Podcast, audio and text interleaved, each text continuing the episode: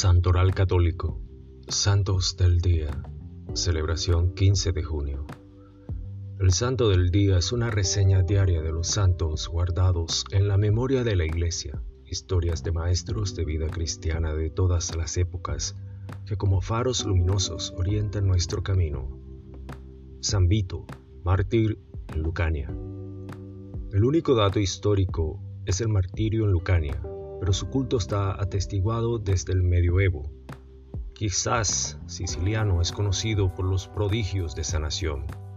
Se invoca contra la epilepsia y la corea, una enfermedad que causa movimientos incontrolables conocida como el baile de San Vito. San Bernardo de Mentone, canónigo regular de San Agustín. Agustino, nacido en Aosta alrededor del 1020, Bernardo fundó un monasterio en Suiza en la cima de la montaña conocida hoy como el Gran San Bernardo, para dar asistencia a los peregrinos que pasaban por allí.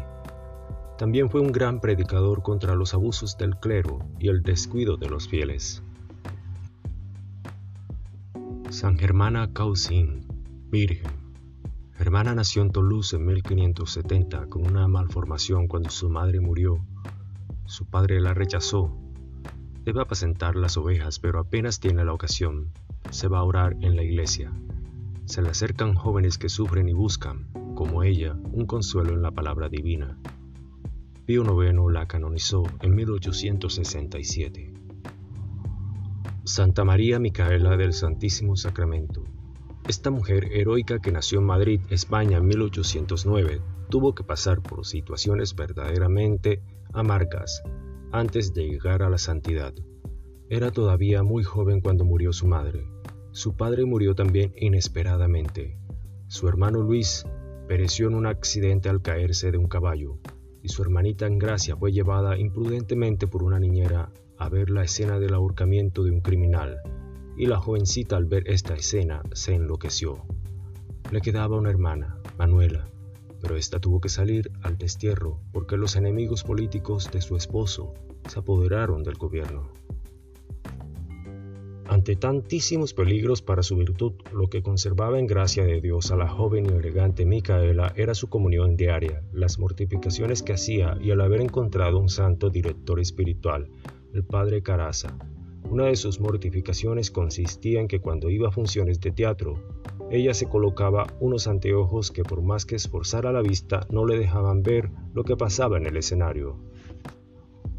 Mientras, por las tardes y noche, tenía que estar en las labores mundanas de la diplomacia.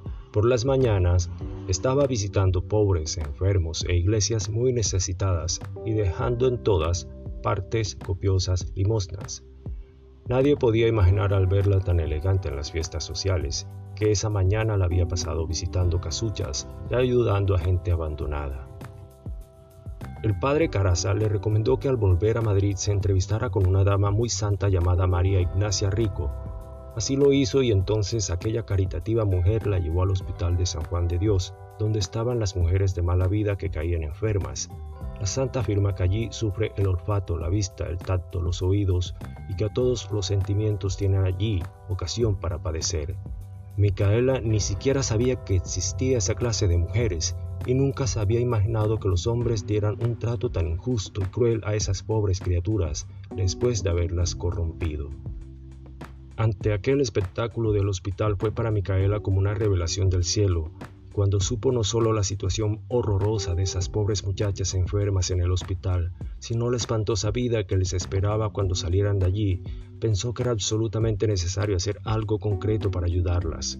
Y con su amiga María Ignacia consiguieron una casita para llevar allí las muchachas en peligro, para preservarlas, y a las que ya habían sido víctimas, para redimirlas y salvarlas. Y sucedió entonces que alrededor de Micaela hubo una verdadera tormenta de incomprensiones y abandonos aún de sus mejores amistades. Ahora se cumplía la antigua frase de San Ignacio, el mundo no tiene oídos para poder escuchar tan grande estruendo. ¿A quién se le iba a ocurrir que una mujer de la más alta clase social, emparentada con las familias más ricas y famosas de la capital, se fuera a dedicar a cuidar prostitutas o mujeres de mala vida? Todas sus antiguas amistades se negaron a ayudarle y ya ni la reconocían como amiga. Un día va a una casa de citas a rescatar a una muchacha a la cual tiene allá obligada. La insultan, le lanzan piedras, le dicen todas las vulgaridades que nunca había escuchado, pero ella sigue sonriendo como si estuviera recibiendo honores. Sale por entre esa multitud infernal llevándose a la muchacha y salvándola para siempre. La reina de España, que la aprecia mucho, la invita al palacio para pedirle unos consejos. Entonces Micaela, que en otros tiempos era una de las mujeres más elegantemente vestidas de la capital, se vaya con vestidos viejos y desteñidos.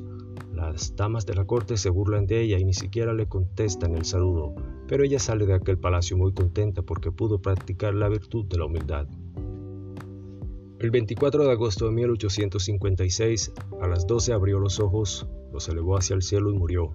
La enterraron sin ninguna solemnidad en una fosa ordinaria en el cementerio. Pero Dios la glorificó haciendo milagros por su intercesión y hoy sus religiosas siguen salvando del pecado y de la perdición a miles de jóvenes en todo el mundo. Gracias, gloria a Dios.